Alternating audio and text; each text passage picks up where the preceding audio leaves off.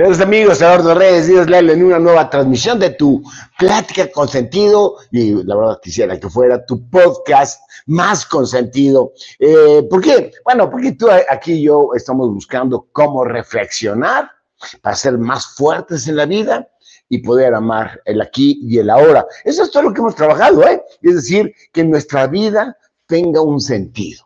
Y así que, pues hace 183 programas, 183 semanas hemos estado buscando diferentes ángulos de cómo vivir el aquí y el ahora. Y eso es lo que nos permite vivir el pasado con misericordia, el futuro con esperanza, pero el presente, el presente con pasión. Sean todos ustedes bienvenidos. Hoy es domingo 3 de diciembre del 2023 y estamos canijos. El, año se nos fue de volada. Este, creo fue el viernes, creo, el jueves, estuve en Monterrey en una invitación de una conferencia que me habían hecho hace un año también. O sea, hace un año estuve con esta empresa, este año otra vez. Digo, no puede ser, ¿cómo se pasó de volada un año? No puede ser.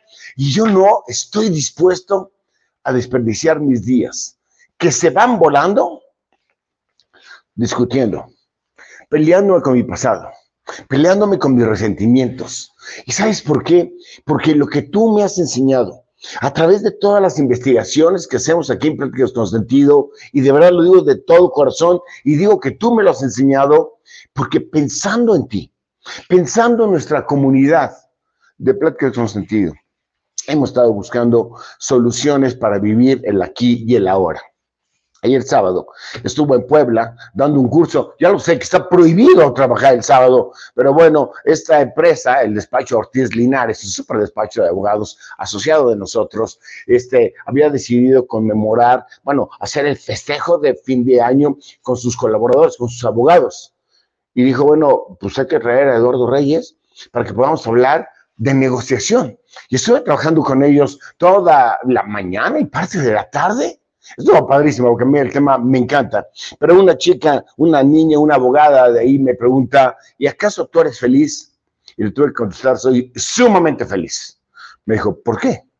Porque puedo vivir aquí y el ahora, con todo y los problemas, con todas las adversidades que se presentan, porque hemos descubierto que todos los problemas no son personales, todos los problemas son temporales, todos los problemas no son generales y todos los problemas los podemos dimensionar.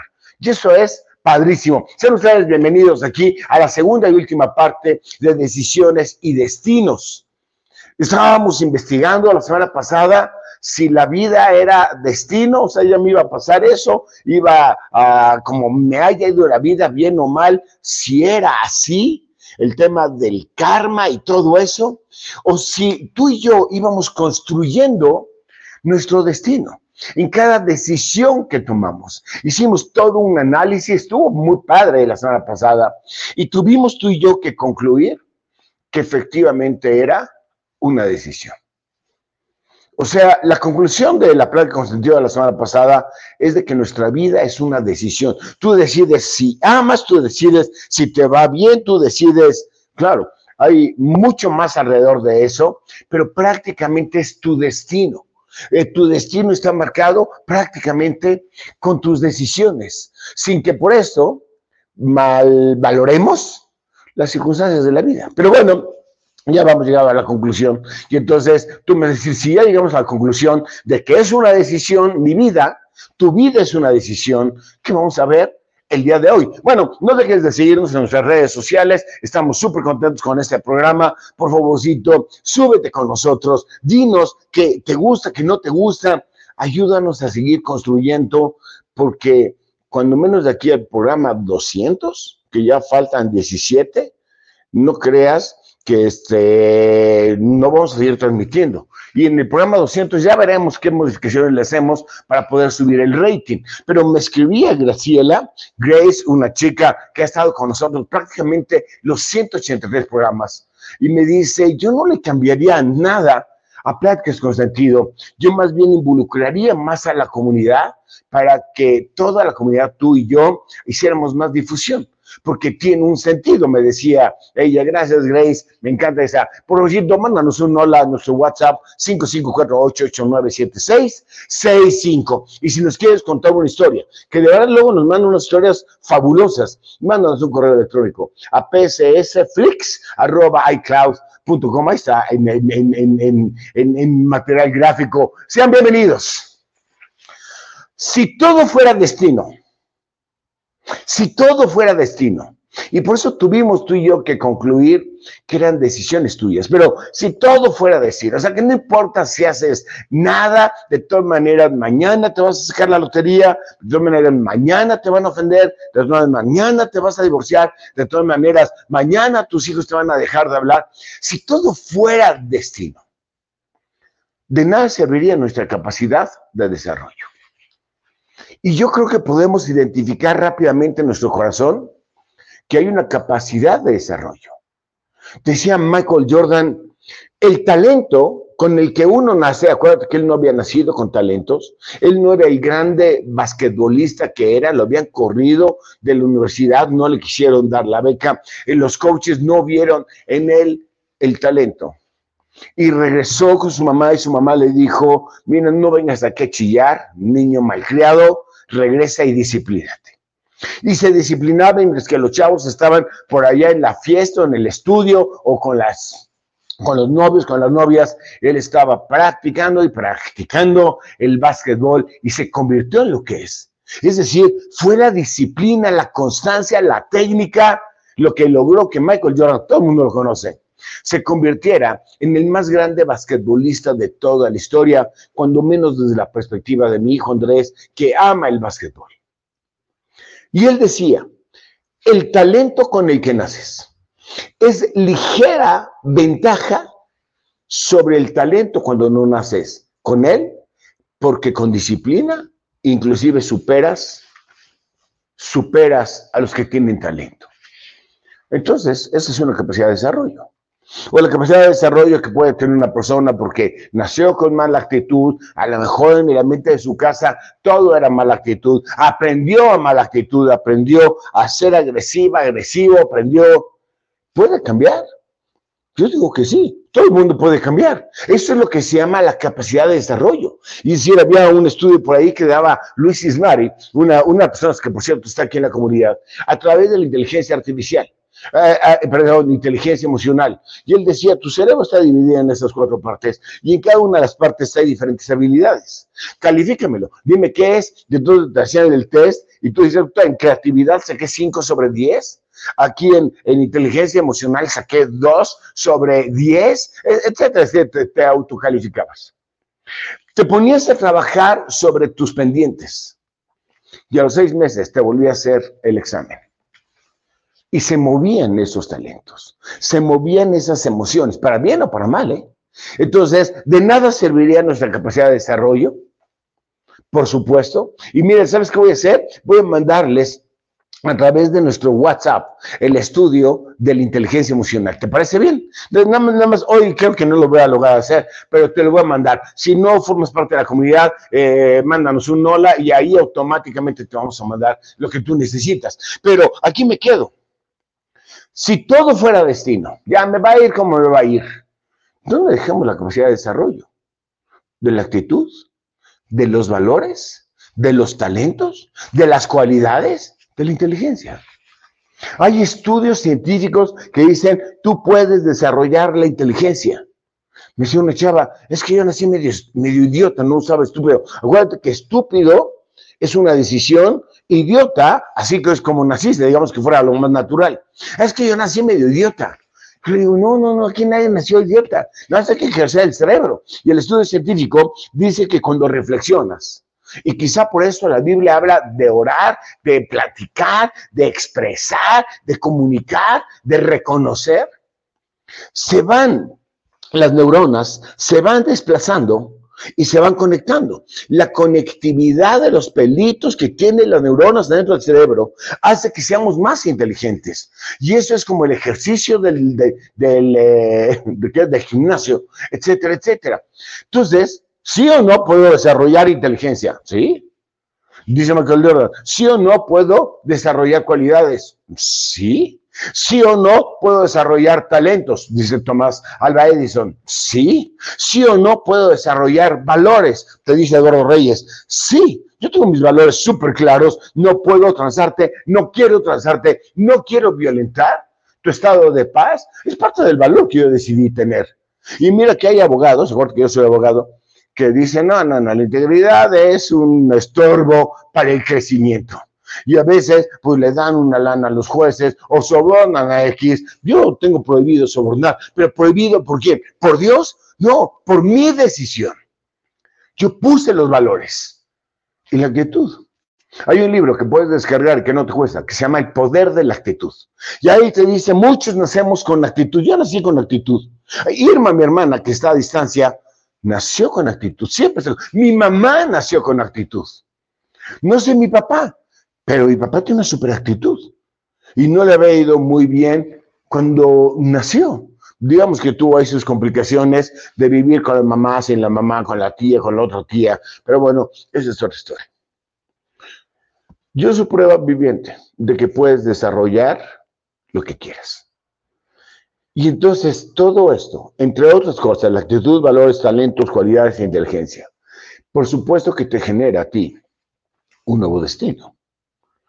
Y esto te permite cambiar la perspectiva de la vida.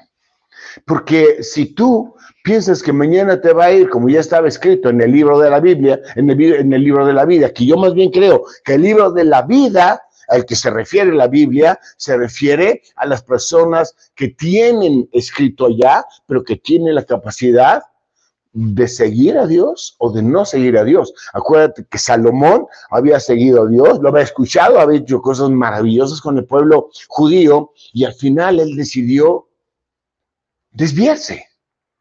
Yo creo que es nuestra capacidad. Y cuando sumas tú todo esto, actitud, valores, talentos, cualidades, inteligencia, perspectiva, va a constituir lo que tú eres. Yo soy. El ser, como decía Andy, es más importante ser que hacer y que tener. Es correcto. Pero me he preguntado mucho, ¿pero qué soy yo? ¿Qué es el yo soy? Carácter. el carácter va creciendo. Y si tú eches un vistazo hacia atrás en tu vida, sabrás que tu carácter ha ido para mejor o a lo mejor. Como que el cuate usurero de la colonia donde yo vivía con mis papás, su carácter ha ido para peor. Yo soy carácter y el carácter se desarrolla. Entonces, no estaríamos hechos a imagen y semejanza de Dios. Y yo sí creo que estamos hechos a imagen para crear, desarrollar, mejorar, fortalecer el carácter, que al final del camino es lo que te acompaña todos los días, te permite entonces agarrar la adversidad y utilizarla para bien. Y desvaloramos el alcance. Si nosotros no fuéramos nuestras decisiones estaríamos quitándole el valor a las oportunidades que has tenido. Digo, vale la pena echar un vistazo en la vida. Yo he tenido muchas oportunidades, algunas las desperdicié, otras no las desperdicié, no tiene importancia. Al contexto, yo nací en un contexto, se ha ido desarrollando el contexto y yo lo voy influenciando porque no hay cosa que tú hagas que no impacte a tu contexto, las coincidencias los efectos de las decisiones y las diosidencias. Es decir, yo parto de la base que realmente tú y yo somos decisiones. Todos los días decidimos, todos los días. Y no es un tema de destino. Si fuera destino, entonces la vida sería aburrida, yo creo. O si fuera destino, no necesitaremos esforzarnos de nada, ya naciste con lo que naciste, y si no tuviste la suerte de, tener inteligencia, pues ya te molaste. Yo creo que es un tema de decisión. Y si esto es así, ¿por qué no actuamos? Yo creo por una falta de responsabilidad. Es más fácil ser víctima a ser responsable. Porque en la responsabilidad quizá nos frustremos porque yo creía que iba a poder y no pude y nos da miedo y miedo te lleva al pánico. Yo más bien creo que es un tema, prefiero no ser responsable y prefiero ser víctima. Y el problema de la víctima es que le cedes el poder a terceros. Y ahí también es una decisión. Y ese tercero te controlará y te lastimará o te va a llevar donde él, donde él quiera, desperdiciando tu gran o mi gran capacidad de decidir. Pero déjame darte una pregunta. Bueno, no podríamos descubrir si es decisión o destino. Todavía no, no lo puedo saber. Nunca lo vamos a saber. O sea, nunca vamos a saber si yo me levanté mañana, hice ejercicio, bajé de peso, me puse más fuerte, porque así estaba en el destino de la, de la, del libro de la, vida, de la vida, o fue por una decisión mía. Pero ¿realmente importa? ¿Realmente importa? Porque si yo creo que son mis decisiones, está creciendo mi carácter. Y si era lo que estaba escrito, está bien, no tiene importancia, porque somos lo que creemos. Así que tú puedes decir, yo creo que es el destino, me vale gorro, no tengo que hacerle nada a la vida más que entretenerme, pero somos lo que creemos. Yo decido creer en mi responsabilidad de la vida. Yo decido y quiero sacar la mejor versión de mí. A lo mejor estaba escrito, pero cuando trabajo eh, por la mejor versión de mí, mi vida cambia. Yo decido si necesito o no, yo sí necesito contribuir a este mundo. No lo puedo dejar en la misma especie, me, puede, me tiene que importar el mundo. Porque quiero que mi vida tenga un sentido. Y pues cuando yo contestaba a la niña esta que me preguntaba, ¿eres feliz, Teodoro? Soy feliz. Porque mi vida tiene sentido. Y entonces me podrás comprender el por qué, aunque hoy estoy un poco enfermo, cambio de temperatura hasta canijo. No me importa, hay que dar prácticas con sentido. Oye, pero no lo cobras, no tiene importancia. No tiene importancia cobrar o no cobrar. Tú me comemos todos los días mis hijos y yo. Somos lo que, somos lo que nos importa. Pero además, si no fuera así, ¿en dónde dejamos el poder de las palabras? Platicando con Andy esta semana, ayer te digo, oye papá, gracias, gracias por recordármela. ¿Qué, te recordé, pa? El poder de las palabras. Una palabra te tumba, una palabra te alienta. Cuando te digo campeón, te amo, o me digo mi princesa Alejandra, te amo, o le digo a Guayo, te amo, a Fer, te amo, estoy alterando su estado de ánimo, a veces no, a veces poco, a veces mucho, pero cuando llega el momento preciso de dar la palabra correcta, Claro que alteras el ánimo. ¿Dónde dejaríamos el poder de las palabras? Porque en esas palabras te acciona o te inhibe la voluntad. Por eso me decía Grace, eh, Graciela, no, no, no, no, no, el programa está bien. A ella le gusta el programa. Y le gusta, es un programa de palabras. Y me, ha escrito mucha gente, bueno, ojalá fuera mucha, pero me ha escrito bastante gente. Y me dice, Eduardo, este programa era para mí. Me, me dijiste lo que yo tenía que oír. Y lo que me llevo a mi almohada a reflexionar, vale la pena porque me cambiaste, las palabras me cambiaron, la perspectiva de la semana. Las palabras crean o destruyen. Yo he estado muy contento, muy contento. Y de repente alguien me habla por teléfono y me dice, tu conferencia de ayer fue una porquería. Ay, cómo me duele. Ni siquiera puedo entrar a la reflexión si era verdad o no era verdad lo que decía esa persona o nos dan una reflexión, las palabras, o nos dan una apatía. La gente conquista la apatía por una palabra que alguien les dijo mal, o una reflexión como la mamá de Michael Jordan, que le dijo, regresa y disciplínate. No, no creo que somos destino. Creo que armamos nuestro destino. Pero ¿por qué cambiamos? Ah, hay una cosa que se llama de Son Cost Point. Ese son cost point es para bien o para mal. Le llaman el punto de no retorno, se utiliza mucho en el mundo de finanzas, cuando ya te conviene más seguir que regresar. En ese cost point es el umbral crítico en el que una pequeña perturbación, entonces tiene que ser destino, una pequeña perturbación altera completamente el estado del sistema de un algo. Ese es son cost point que le llaman en el mundo financiero, lo aplicamos en la vida.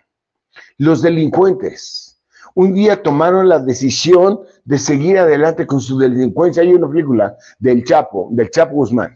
Y no sé qué tal pegado usted con la realidad, pero dice la película que eh, el Chapo estaba jovencito, no sé si tenía 16 o 17 años. Pasa, pasan por él y dice, ¿y quieres salir de la pobreza? El Chapo dice, sí. Ok, sígueme. Y entonces le da una pistola y dice, tienes que entrar a esa casa y tienes que matar al señor. El, eh, el Chapo sale con la pistola, es una película, claro, se baja de la camioneta, una picopa, y toma una decisión, ¿sigo o no sigo? Se detiene la película. Si sigo adelante y lo mato, formo parte de ellos. Y tu vida cambia. Si no sigo adelante, me van a ver feo, me van a correr del equipo, shalala, pero mi vida será diferente. Y todos hemos tenido un Soncos Point. Yo dejé de jugar fútbol americano, tenía derecho a cinco años, al cuarto año lo abandoné. Fue un Soncos Point. Un día tú tomaste la decisión de estudiar lo que has estudiado, es un Soncos Point. Es el punto, ah, quizá de no retorno, en donde cambia totalmente tu vida. Pero se trata de una decisión. ¿O qué me dices de Tom Brady? A Tom Brady no daban un peso por él, porque todo el mundo le dijo que era un flacucho, que no podía correr, que era malo, que no tenía brazo, que no podía mandar la pelota lejos. Y él dijo, claro que sí puedo. Los nos me valen. Y si Tom Brady le hubiera escuchado a todos ellos lo que le decían que no, pues entonces no hubiéramos tenido un quarterback por veintitantos años. Yo digo que el mejor quarterback de toda la historia. Fue un cost point, que es el momento en que decidió cambiar su vida. O Walt Disney, que se encontraba en el centro de Los Ángeles con un lápiz, una hoja y 16 dólares. Y él tenía que tomar la decisión, ¿sigo mi sueño de la creatividad o me pongo a trabajar? No sé si de obrero en una fábrica o qué sé yo. Y él tomó su decisión y transformó el mundo. O los hermanos Wright, que un día dijeron, ¿cómo que no se puede volar? Eh, la discusión a principios del siglo pasado era, si se, o a final del siglo, del siglo antepasado, si se podía elevar una máquina con unas alas. Y los hermanos Wright que rentaban o que vendían bicicletas allí en Washington, por perseguir un sueño, lograron hacer que el avión se levantara. Cuando las autoridades norteamericanas le habían dado un presupuesto a un ingeniero de aeroespacial y el cuate no había podido inventar el avión. ¿O qué me dices de Reed Hastings, que es el dueño de Netflix? Un día cuando él estaba allá en Blockbuster, le cobraron de más porque regresó a la película muy tarde. Dijeron, te vamos a cobrar más de lo que vale la maldita cinta. Nada más porque te darás a no sé cinco días, diez días, no tiene mayor importancia. Y él dijo, no puede ser así. O sea, no puede ser que por las ganas de una película, porque no me dio tiempo de regresar a la película, ahora resulta que me quieres cobrar mucho más de lo que vale la maldita cinta. Y ahí es donde inventó el Netflix, otra historia ahí complicada, que por cierto, si la quisieras leer, descarga el libro gratis, Confianza.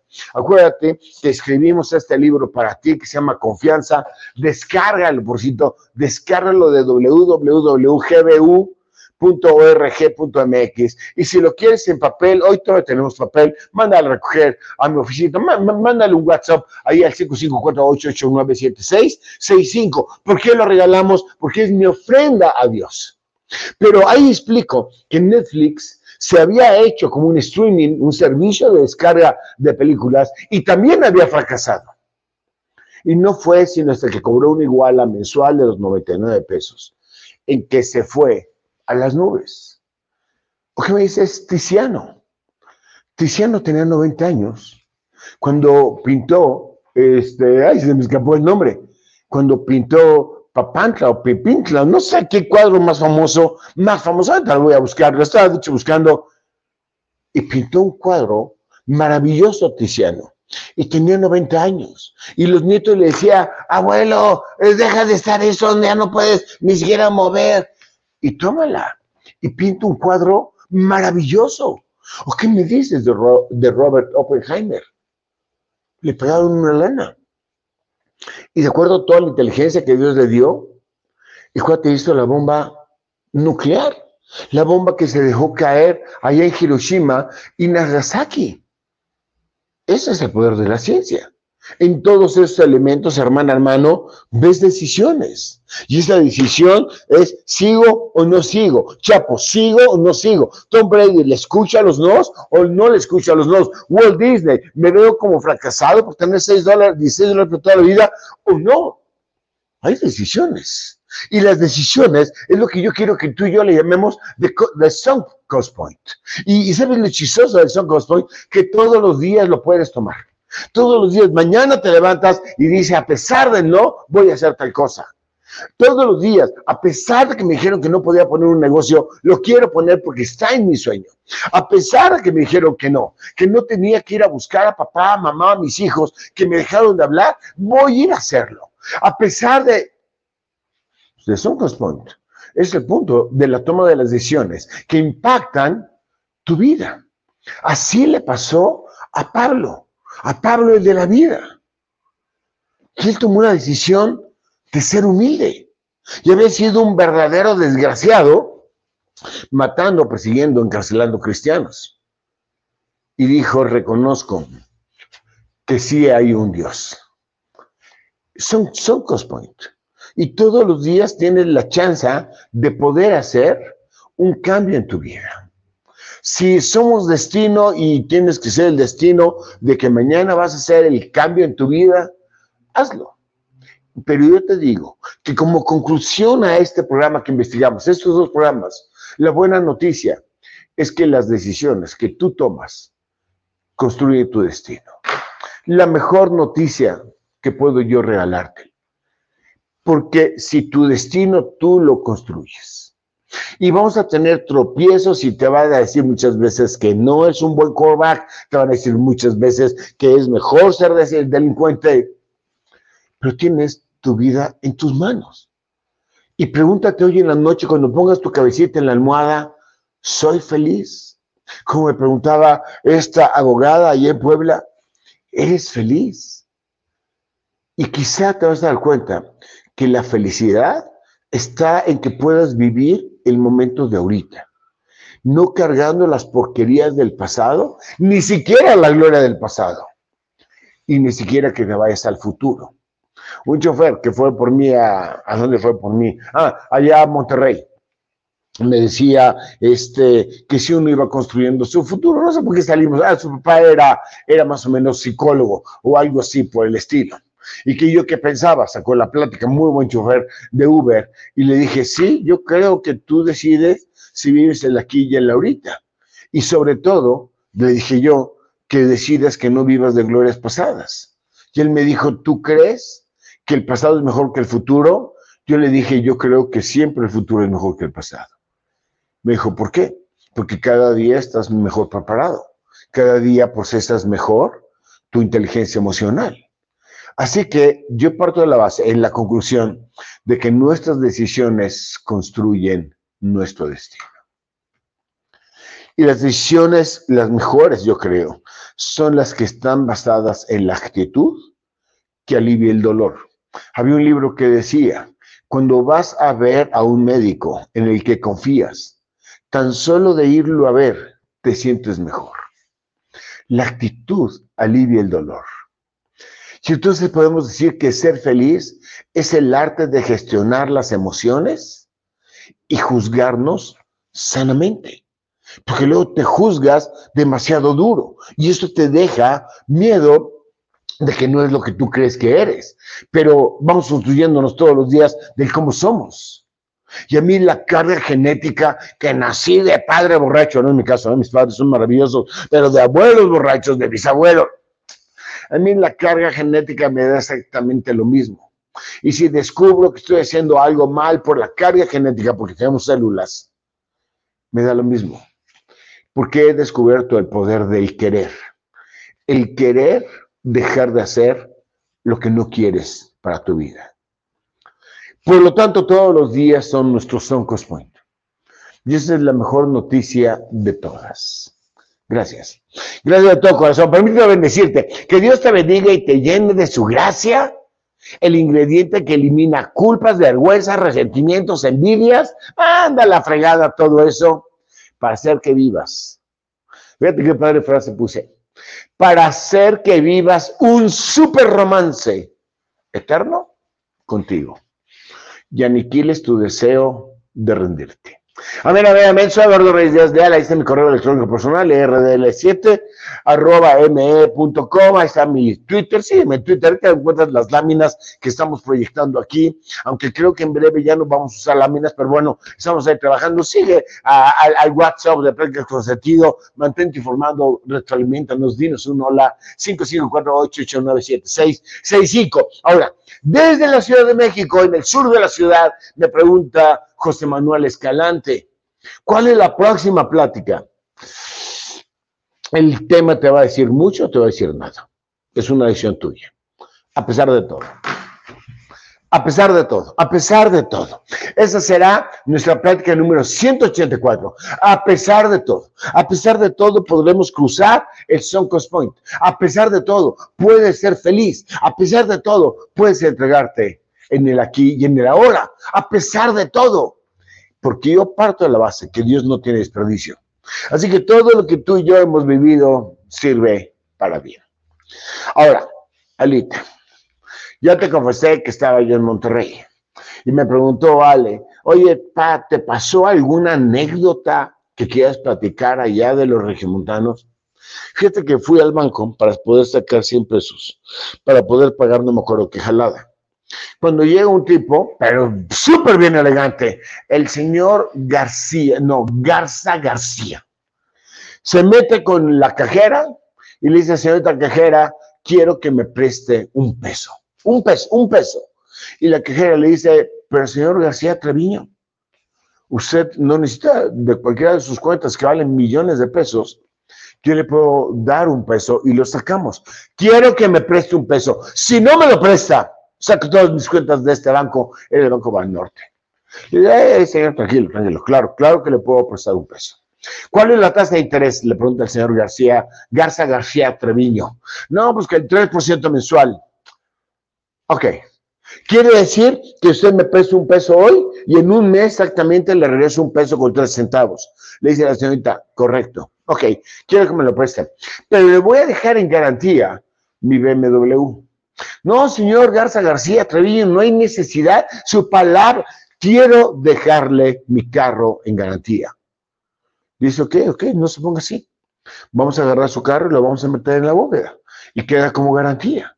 Y insiste el señor Garza García, pero cuando regresa el mes, te pago un peso con cero tres centavos y me regresa el carro. Sí, señor Treviño, va, hacen el trato. Y regresó el señor Treviño a su casa y le dice, Lencha, Mani, mi vida, ya tenemos donde dejar el carro por tres centavos. Vámonos de viaje, el estacionamiento sale barato. Gracias, gracias. Que Dios te bendiga. Ya sabes cómo somos los regiomontanos. Hasta la próxima.